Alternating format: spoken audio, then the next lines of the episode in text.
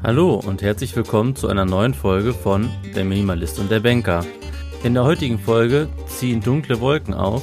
Pascal ist mit seinem nahezu perfekten Leben nicht mehr ganz so zufrieden. Und auch ich werfe Leitplanken und feste Gedankenstrukturen über Bord und stelle sie in Frage, sodass es einiges an Gesprächsstoff gibt. Ich hoffe, die Folge macht euch Spaß. Ich wünsche euch viel Spaß beim Zuhören. Los geht's. Go. Test, Test, Test, Test. Yes, yes.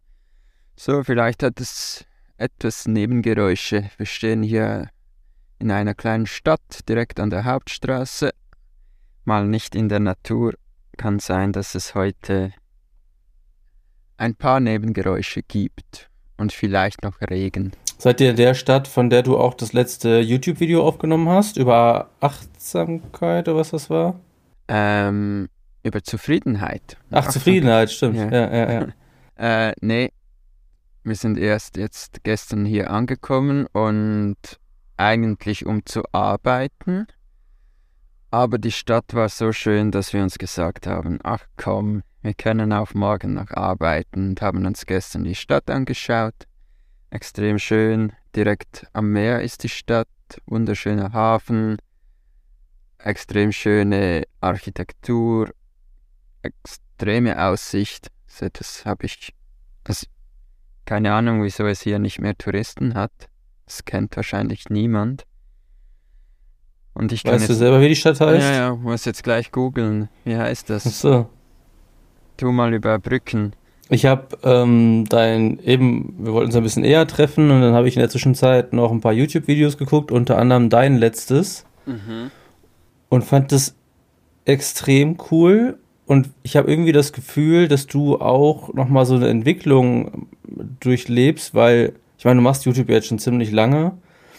Aber natürlich ist das Video professionell wie immer, aber diese lockeren Zwischensequenzen, wo du selber gerade nicht weißt, äh, was für ein Thema war das, oder wo du dann anfängst zu tanzen, weil diese Spanierin dann genau vor deiner Kamera telefonieren muss, das kannst du natürlich rausschneiden, aber das gehört irgendwie zu deinem Format, passt das richtig gut. Ich will nicht sagen, das gehört dazu, aber es passt richtig gut rein und macht Spaß, das sich anzugucken. Dankeschön. Also ja, war ein sehr unterhaltsames, kurzweiliges Aha. Video. Ist auch langsam mehr so mein Plan, das extrem authentisch aufzunehmen, möglichst wenig rauszuschneiden. Gibt mir auch weniger Arbeit. Zusätzlich ist ja. es authentischer. Und wie du sagst, wahrscheinlich auch unterhaltsamer. Und ich will ja auch wirklich das richtige Leben zeigen. Und ja, Vielleicht gibt es dann auch mal ein paar Punkte, die man so vielleicht nicht zeigen sollte, aber finde ich auch wichtig, dass man das auch zeigt. Dass nicht immer alles ähm, schöner Sandstrand ist und Topwetter und weiß nicht was. Also, mir ist jetzt nichts aufgefallen, wo ich gedacht habe, boah, das kann er doch jetzt nicht da reinschneiden oder so. Bis jetzt noch nicht. Ja. Ich weiß nicht, was noch kommt. Ja, ja, okay. Ich halte weiter die Augen offen. Aber äh, wie ich auch schon unter dem Video kommentiert hatte, hatte ich da immer noch zwei, drei Fragen zu, zum Inhalt. Mhm. Noch kurz, wir sind in Riba de Sella. In Spanien. Ja, in Spanien. Nordspanien. Wunderschön. Was ist so das nächste, das man kennt? Keine Ahnung. Äh, Santander. Das kennt man vielleicht von der Bank. ja. ja, gut, jeder, der das hört, kann sich das ja dann auf Google Maps oder wo auch immer angucken. Genau. Also zurück zu deinen Fragen. Ich bin schon gespannt. Du hast ja schon auf meinem YouTube-Video kommentiert, dass da Fragen kommen. Ja, es ist ja immer ein guter Anhaltspunkt. Genauso wie ich das Gefühl habe, dass der Podcast für mich so ein bisschen ja, Verarbeitung im leichten Sinne ist oder die eigenen Gedanken mal auszuformulieren, habe ich auch bei deinen Videos das Gefühl, dass das ja auch ganz gut deine Entwicklung widerspiegelt, was dich so beschäftigt und so. Und ich fand es sehr interessant, weil du ja eingestiegen bist damit, dass du ja eigentlich immer gesagt hast, du brauchst keine Ziele und du bist super zufrieden und jetzt scheint sich ja plötzlich doch irgendwas geändert zu haben. Ähm, dass du zumindest die Einleitung damit gestartet hast, dass du gesagt hast, ich suche mir jetzt ein Ziel. Mhm. Also zwei Fragen quasi schon direkt am Anfang. Was hat sich geändert Und was wird denn jetzt das konkrete Ziel? Das habe ich nicht so ganz rausgehört. Hm, das ist ja wenig klar und die Frage ist wirklich immer noch, obwohl ich das ganze Video gemacht habe, braucht es wirklich ein Ziel? Okay.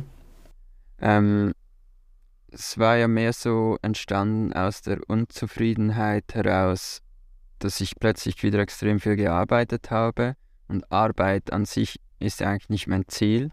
Mhm. Ähm, trotzdem falle ich wieder in das rein, dass ich plötzlich wieder extrem viel arbeite, für meine Verhältnisse viel arbeite und es doch jetzt ab und zu Plätze gibt, wo wir einfach dastehen, im Van sind und am Arbeiten sind und vom Orten sich eigentlich gar nichts gesehen haben Mhm. und dann wieder weiterfahren. Und aus dem heraus ist eigentlich so eine Unzufriedenheit entstanden und das ist wahrscheinlich meine größte Angst, wieder so in einen Alltag reinzufallen. Und kann ich das mit irgendeinem Ziel kompensieren? Aber die Erkenntnis aus dem Video raus war eigentlich mehr probieren, zufrieden zu sein und mir keine neuen Ziele zu stecken und mehr im Hier und Jetzt sein und das Ziel könnte vielleicht genau das sein, öfters achtsam zu leben und einfach mal zufrieden zu sein und den Laptop zuklappen und sagen, okay, komm, genug Arbeit für heute, es reicht jetzt, jetzt mache ich sonst was. Was mir dabei auffällt, ist, dass du, und das gilt wahrscheinlich für alle, das hatten wir, glaube ich, auch schon mal in einer Folge, egal in welchem Stadium du dich befindest, ganz individuell auf deiner eigenen Landkarte gibt es immer wieder neue Unzufriedenheiten, die sich auftun. Also du bist vermeintlich von außen betrachtet ja extrem glücklich und hast alles, aber auf deinem riesigen Glücksniveau gibt's trotzdem kleine Krater, in die du mal reintappst. Genauso wie wahrscheinlich jetzt auf materieller Ebene ein Millionär auch mal sagt, das nervt mich jetzt aber, dass, was weiß ich, die Einfahrt für mein Ferrari nicht so ist, wie sie sein soll, oder ne? Der, Ja. der ganz wenig hat, sagt, keine Ahnung, mein Fernseher ist kaputt oder warum sind die Gurken so teuer geworden oder was weiß ich. Ich will jetzt auch nicht, äh, will keine Klischees reinbringen. Ich will damit nur sagen, dass das zum Leben bestimmt dazugehört, dass es Unzufriedenheiten gibt, weil die sich immer deinem Leben anpassen. Und du wirst die nicht für immer ausmerzen können. Nur das, was du gerade gesagt hast. Du kannst vielleicht lernen, damit besser umzugehen und diese Unzufriedenheit vielleicht anders einzuordnen oder nicht so an dich ranzulassen oder oder. Man geht die Leiter hoch und dann ist man wieder auf einer Plattform und da kommen die nächsten Gedanken und man hinterfragt es, obwohl ich mir immer noch keinen besseren Lebensstil vorstellen kann. Aber man vergleicht sich halt auch immer wieder auf dieser Plattform mit anderen. Und es war so lustig gestern. Am liebsten mache ich ja wirklich einfach diese YouTube-Videos. Da kann ich kreativ sein für mich und da gehe ich voll drin auf. Und da folge ich einem Paar, die auch in einem Van leben. Die haben wöchentlich ein YouTube-Video gemacht und die haben auch gesagt, sie können davon leben, von den YouTube-Videos. Und jetzt ist aber plötzlich, es ist ihnen zu viel, einmal pro Woche ein Video zu machen und jetzt machen sie das nur noch all zwei Wochen. Hm. Und ich in meiner Bubble denke so, hey, für mich wäre es das Schönste, wenn ich nur ein Video pro Woche machen müsste. Ich mache das ja noch nebenbei, neben Hm. meiner eigenen Firma, neben der Festanstellung, die ich jetzt noch habe, zu 40 Prozent, haue ich noch jede Woche ein YouTube-Video raus und mit dir zusammen diesen Podcast. Hm. Aber nach außen habe ich natürlich immer Ferien. Ja, ja. Ja. Ja. Und ich habe jetzt auch mir immer schön den Wochenplan gemacht, wo ich genau eingetragen habe, wann mache ich was, wann erledige ich was, wann habe ich Me-Time, wann gehe ich rennen, wann mache ich ein Workout. Habe sogar eingetragen, wann gibt es Frühstück, wann Mittagessen, wann Nachtessen. Und der Kalender ist einfach voll. Und sobald was dazwischen kommt, so wie gestern, hatten wir den Van voll mit Ameisen, wirklich voll. Und dann waren wir einfach mal zwei Stunden beschäftigt, die Ameisen zu bekämpfen.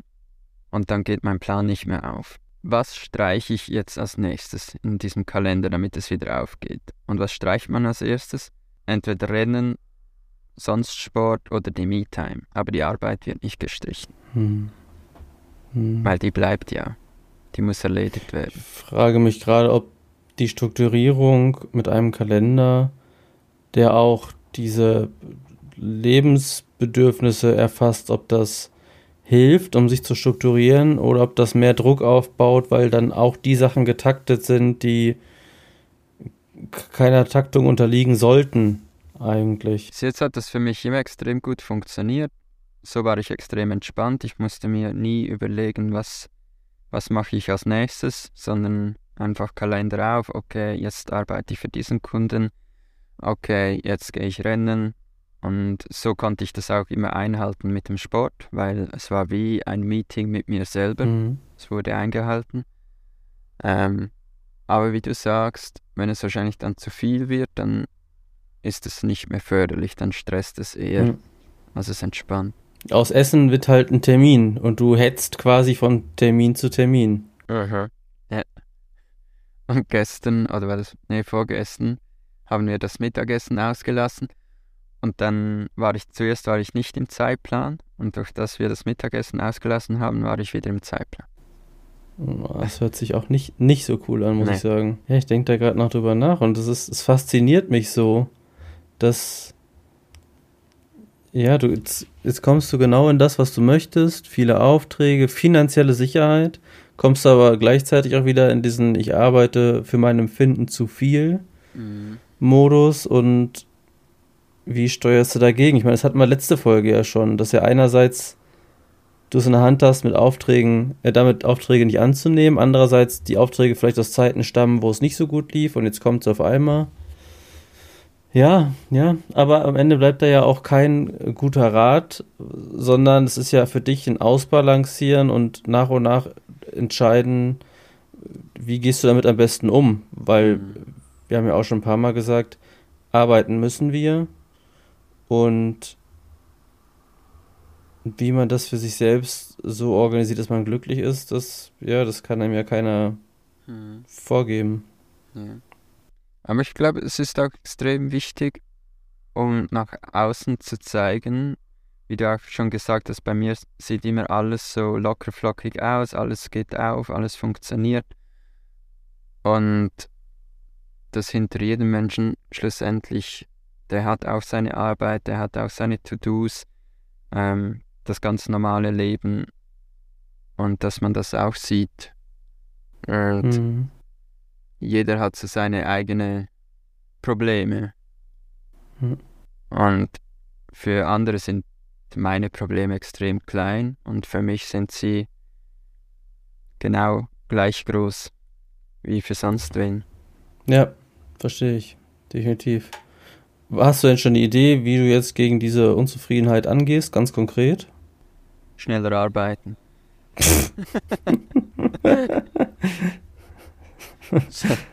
ja. Oft ist es ja auch so, es sieht noch viel aus. Ich glaube, ich muss meine To-Dos runterbrechen in kleine Schritte, damit es nicht so overwhelming ist. Es ist gerade, es sieht für mich noch zu viel aus und ich bekomme es nicht hin. Und dann ist man wie blockiert. Und vielleicht ist es schlussendlich gar nicht so viel. Ich müsste einfach mich mal richtig hinsetzen und das einfach abarbeiten. Und es ist halt schon so mit dem Van. Wir haben jetzt vor dem ähm, vor der Aufnahme für den Podcast habe ich mit Nicole auch besprochen, was machen wir nachher? Wollen wir weiterfahren, weil hier regnet es? Hm. Dann sind wieder zwei Stunden weg. Und bis du wieder eingerichtet bist, wieder eine Stunde, das sind drei Stunden weg und dann ist der Tag dann schon fast wieder vorbei. Und die Fahrzeit nimmt schon viel weg, die du sonst halt nicht hast, wenn du immer in deiner Wohnung bist. Okay, aber es beantwortet trotzdem noch nicht die Frage. ja, ich habe auch keine Antwort drauf. Okay. Also erstmal weitermachen und dann eventuell die, die einzige Stellschraube ist aus meiner Sicht dann bei den, bei den nächsten Auftragseingängen genau zu überlegen, kann ich das und möchte ich das leisten? Was mhm. anderes sehe ich gerade noch nicht. Nee. Also ich kann ein, entweder bei der Arbeit runterschrauben oder Ich kann sagen, okay, das Rennen muss ich jetzt mal lassen für ein paar Wochen und dann kann ich pro Tag ein bis zwei Stunden sparen. Aber das ist nicht die Zeit, die ich wegnehmen will. Du hast ja auch diesen ganzen Aufwand und deine ganze Entwicklung und Reise nicht gemacht, um jetzt am Ende statt in der Wohnung im, im Van gefesselt zu sein und zu arbeiten. Nein. Dann, dann habe ich gefailt. Ja. Ja, ja, ich verstehe das schon. Und trägt denn, soweit du das sagen kannst, auch diese kleine Festanstellung dazu bei, dass dieser zeitliche Druck entsteht? Ja, eine Festanstellung ist halt wirklich einfach ähm, 16 Stunden pro Woche arbeiten, die 40 Prozent. Und die muss ich einfach machen, sonst komme ja. ich nicht auf meine Stunden. Ja, ja, nee, kann ich nachvollziehen. Äh. Naja, ich habe hier eine ganz lange Liste mit ähm, Stichworten. Du siehst bei Notion, was wir beide nutzen, nichts mehr, weil ich mich irgendwie nicht mehr einloggen kann. Deswegen mache ich mir immer Notizen im Handy. Okay. Ähm, mir ist aufgefallen, so in der letzten Woche, oder anders, ich fange anders an. Mein Alltag bestimmtes Thema ist immer noch ein bisschen das Thema Geld. Ich bin zwar nicht mehr in der Bank, aber es beschäftigt mich immer noch was kann ich mir leisten, wie oft, wie viel, wann, wo und so weiter. Und dabei sind mir so ein paar Dinge aufgefallen. Also zum einen ist mir aufgefallen, dass Neid, materieller Neid, mir mittlerweile ein Fremdwort ist. Weil es natürlich dadurch, dass ich gar nicht mehr konsumieren möchte, auch nichts Erstrebenswertes mehr gibt, wo ich denke, boah, der hat das und dies und jenes ich lebe ja immer noch so ein bisschen in den Kontrastwelten und war vor ein paar Wochen auf einer Flugmesse. Zum Beispiel, wo dann die ganzen Gutverdienenden sich ihre Ultraleichtflugzeuge und Privatflugzeuge und so weiter holen und da rumdüsen. Und ich war mit einem super lieben Bekannten, der auch ein Flugzeug hat, da. Und ich finde es total cool und faszinierend und würde gerne mit dem mal mitfliegen. Aber es reizt mich überhaupt nicht, so ein Ding zu haben, weil ich mir dann wieder denke, warum, wäre es mir die Arbeitszeit wert und, und, und. Und das zieht sich durch so viele Sachen. Wir hatten schon mal das Thema auch Technik und Aktualisierung, neues Handy jedes Jahr und so weiter. Reizt mich null. Bin zufrieden mit meinem, das läuft. Vielleicht ist es auch ein bisschen so ein Altersding, weil äh, man vielleicht gelassener wird mit vielen, in vielen Punkten. Aber das ist eine sehr erfreuliche Entwicklung, die jetzt mit diesem Minimalismus-Thema bei mir Einzug gehalten hat. Mhm. Ähm, das, das war eine echt positive Beobachtung. Ich glaube auch, da habe ich drüber nachgedacht, weil ich auch immer weiß, wie viel Arbeit steckt dahinter, um das Geld zu haben, um mir diese Sachen zu, zu leisten. Und dass ich manchmal mich schon erwischt habe zu denken, boah, jetzt kaufst du dir bei Fremden das und das. Kann ja sein, dass du wahnsinnig gut verdienst, aber was musst du dafür leisten und ist es, lebst du glücklich, ne? Mhm. Oder glücklicher? Ähm, ja, das wollte ich mit dir noch teilen. Ja, und vielleicht auch, dass du immer mehr weniger darüber nachdenkst, was denken andere. Und dann es wie keine Rolle mehr spielt, äh, welches Smartphone du jetzt hast und keine Ahnung, was steht vor deiner Garage, was für Klamotten hast du an und so weiter. Das hilft ja. auch extrem viel. Ja. ja, ja, definitiv. Dann ähm, ist mir aufgefallen, das hat sich jetzt über ein paar Wochen hinweg gezogen und jetzt ähm, ist es mir richtig aufgefallen nochmal, dass ich viel mehr Energie habe für Freunde und Bekannte, also neue Freunde und alte Freunde. Also alte Freunde im Sinne von, ich schreibe immer wieder Leute an, höre, wie es denen geht, was die so machen, wo ich vorher abends nach dem Job gesagt habe, boah, ich brauche jetzt meine Ruhe, mache ich jetzt nicht. Und auch für neue Freunde, denn eigentlich ist es ja so, ab einem gewissen Punkt lernt man ja eigentlich keine neuen Freunde großartig kennen. Also da gibt es ja wenig Möglichkeiten dazu und manchmal denkt man sich auch, ach komm, das emotionale Investment, das tätige ich jetzt nicht, sage ich es mal so. Und ich habe lustigerweise in den letzten Wochen drei, also mehrere Menschen kennengelernt, aber drei, vier, die ich super gern habe, Stand heute, das ist ja noch Kennenlernphase quasi in der Freundschaft, aber mit denen ich auch schon mich viel ausgetauscht habe und die ich gerne näher kennenlernen würde auf freundschaftlicher Basis und da bin ich mir sicher, dass ich das so in der Form nicht gemacht hätte, wenn ich noch äh, komplett gestresst 50 Stunden die Woche irgendwie für den Job leben würde. Also das richtig cool. Ist das es auch entstanden aus, aus neuen Interessensgebieten? Nee, das waren eher flüchtige Kontakte, wo ich immer Hallo, äh, Tschüss, so nach dem Motto, ne? Und dann war es das. Und wo ich jetzt dann auch mal Zeit und Lust hatte, mehr nachzufragen, was die genau machen, wieso sie es machen, wie es denen geht und so weiter. Und dann entstanden so coole Gespräche, dass es immer intensiver wurde. Und das, ja, das zeigt mir auch wieder, was vielleicht äh, zu viel Arbeit, in Anführungszeichen, ja, muss selbst definieren, wo bei ihm zu viel liegt, auch mit dem, mit dem Leben macht. Also, wenn das alles betäubt oder den Alltag bestimmt, wie um Himmels Willen soll ich dann solche Kontakte pflegen und aufrechterhalten? Und ich habe immer gesagt, wenn mich das Kraft kostet, mich mit denen zu unterhalten oder ich die Energie einfach nicht habe, ja, dann, dann mache ich es natürlich nicht. Und jetzt habe ich die Energie.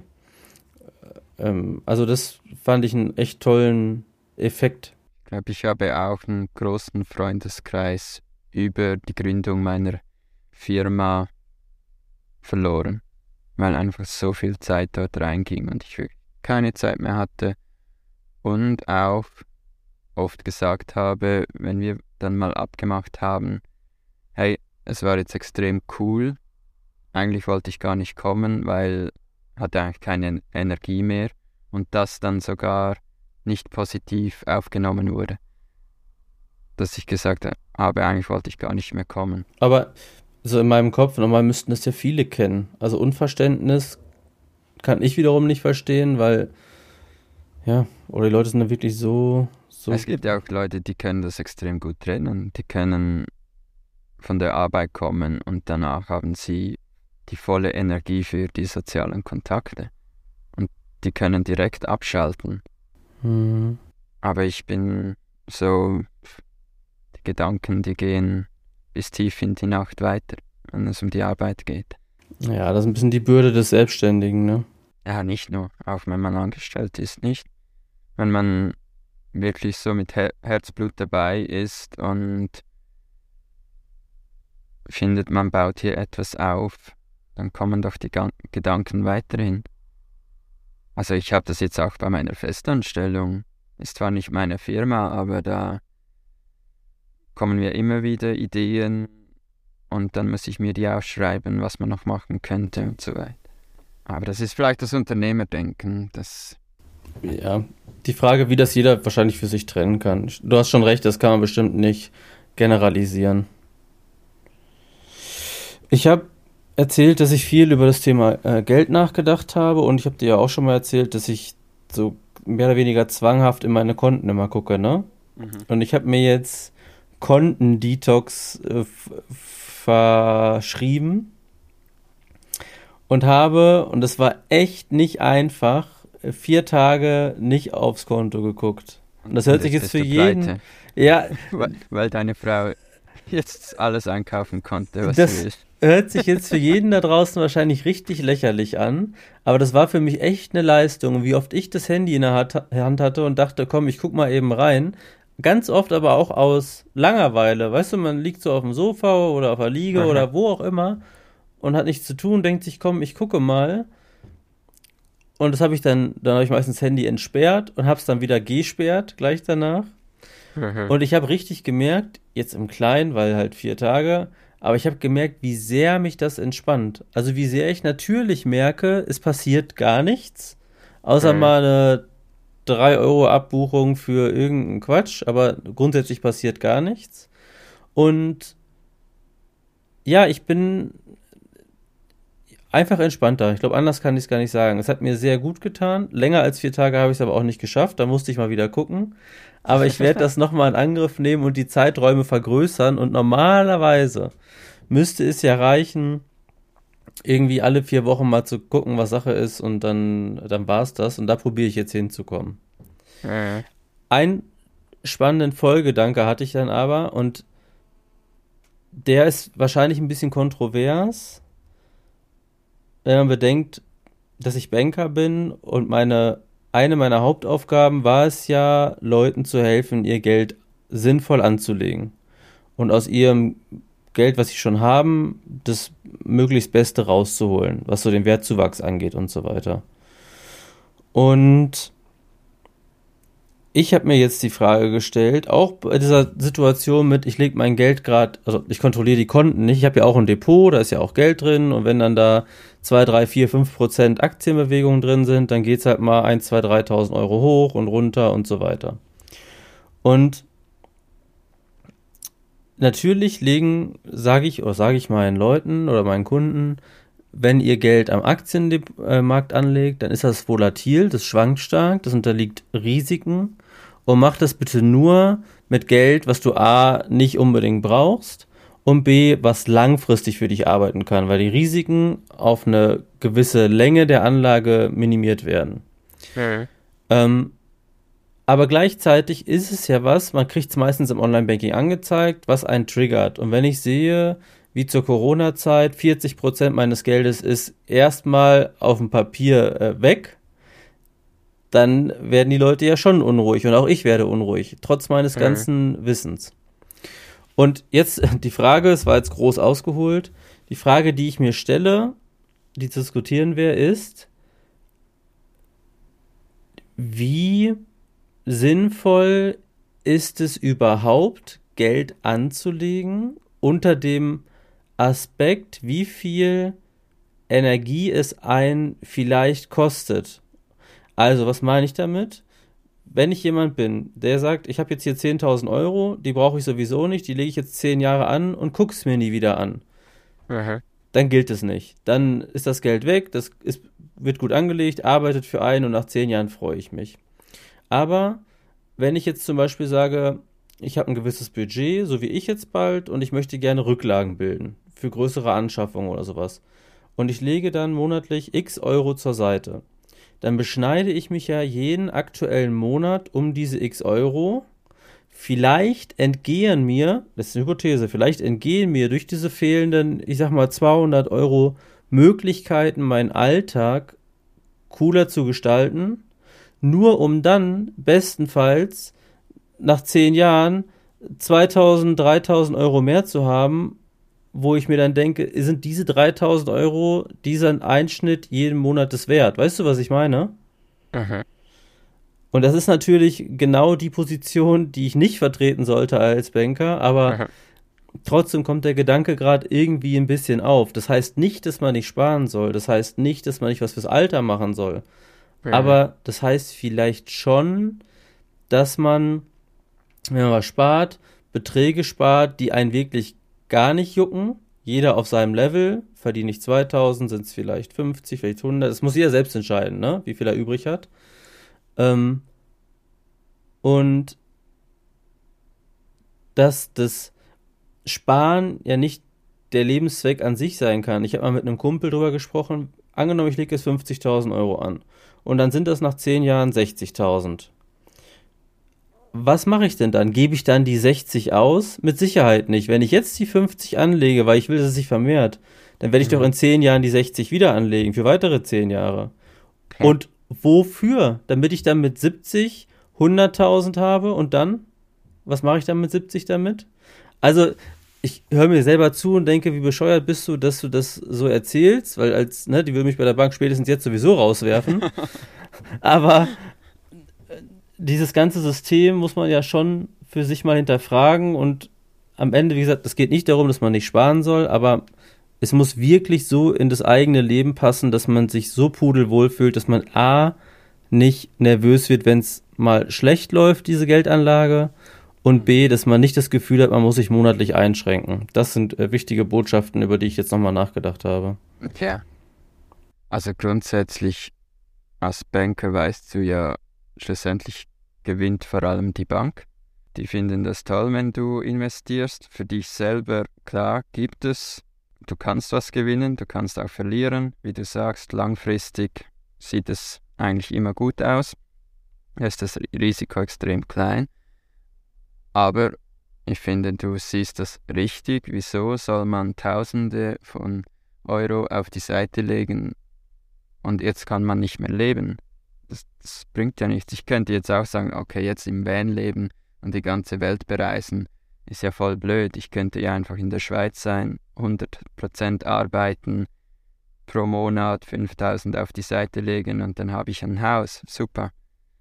Für was habe ich dann das Haus? Damit ich es nachher wieder mit Dingen füllen kann, die, die ich nicht brauche. Und das ist auch, was ist dein Lebensziel? Wenn, wenn du sagst, ich möchte mir in zehn Jahren ein Haus kaufen und das ist wirklich mein Ziel, du hast ja auch mal von einem Freund erzählt, der hatte genau dieses Ziel, oder? Mhm. Dann finde ich, ja, dann spare. Aber für mich, ich möchte die Welt sehen und ich will nicht mit äh, 65 eine Million auf der Seite haben. Ich würde jetzt mal behaupten, das wird, wird auch so gehen, wenn ich am Reisen bin, wenn ich pro Monat immer etwas auf die Seite lege und wie du auch sagst, ich brauche das Geld gar nicht. Ich lebe mit so wenig, dann kann ich auch mit gutem Gewissen das auf die Seite tun. Ähm, ich bin auch so, schaue das einmal im Monat an und muss dann wieder lachen, dass es eher weniger wird als mhm. mehr. Aber jetzt gerade, jetzt ist der Markt halt so und Anlegen war halt früher auch richtig lukrativ noch bei unseren Eltern. Da ging es ja wirklich steil aufwärts und ähm, vielleicht leben wir immer noch so in dem, Tra in, den, in dem Traum, dass wir denken, für uns läuft die Wirtschaft auch so, aber ich, ohne das tiefe Wissen zu haben, so wie du, würde ich sagen, ach komm, schau, dass du jetzt ein schönes Leben hast, pack dir etwas auf die Seite, damit du auch im Alter noch was hast, aber sonst lebe jetzt. Ja, also bei diesem Fakt mit dem Wirtschaftswachstum, da muss ich dir widersprechen, also das passt schon noch, aber die Kernbotschaft genau lebe jetzt mit einer Ergänzung, sorge trotzdem für ausreichend Rücklagen, für Notfälle und für später, aber übertreib's nicht und beschneid dich nicht zu sehr im Beschneid dich nicht zu sehr. Ja, da war der harte Cut. Ihr habt's gehört, wir haben die Folge da hart abgeschnitten, denn bei uns ist noch eine kleine Diskussion im Brand, die so ein bisschen noch weiterging in die Richtung, wie wichtig sind Banken und Banker und Finanzplanung und so weiter. Und ähm, das ist ein Thema, was wir sicherlich nochmal aufgreifen, aber um dem gerecht zu werden, vielleicht sogar eine ganze Folge widmen, weil es da nicht einfach nur schwarz oder weiß gibt, sondern mit Sicherheit viele Grautöne und viele auch positive Seiten des ähm, Systems obgleich es natürlich seine Schwächen hat. Ich würde euch bitten, so ein kleiner Auftrag von mir als jemand, der 15 Jahre ja auch nun mal jetzt Banker war und die Kunden nach bestem Wissen und Gewissen beraten hat. Das hier war jetzt nur ein ganz grober Einblick in die Gedankenwelt, die ich gerade habe. Jeder für sich sollte überlegen, wofür er arbeitet, denn damit fängt es ja an, Geld verdient und am Ende sein Geld dann ausgibt oder spart oder anlegt etc. Mir ging es im Speziellen nur darum, nochmal aufzuzeigen, dass im Rahmen dieser Beschäftigung mit dem Thema Minimalismus eben auch das gerade auf den Prüfstand gestellt wird, mein Mindset, was sich eigentlich über Jahre gebildet hat. Also auch das kann man verändern. Oder vielleicht kommen wir nachher zum Schluss, ich verändere es doch nicht. Aber das war eigentlich so die Botschaft an der Stelle. Wenn ihr euch wünscht, dass wir gerade beim Thema Banken oder Geldanlage nochmal richtig tief reingehen, könnt ihr uns auch gerne Fragen schicken für die Folge, die wir dann vielleicht machen. Und dann können wir das ja ordentlich aufbereiten, sodass es für alle passt. Also, danke fürs Zuhören diese Woche. Wir hören uns dann wieder nächste Woche. Macht's gut, habt eine gute Zeit. Ciao.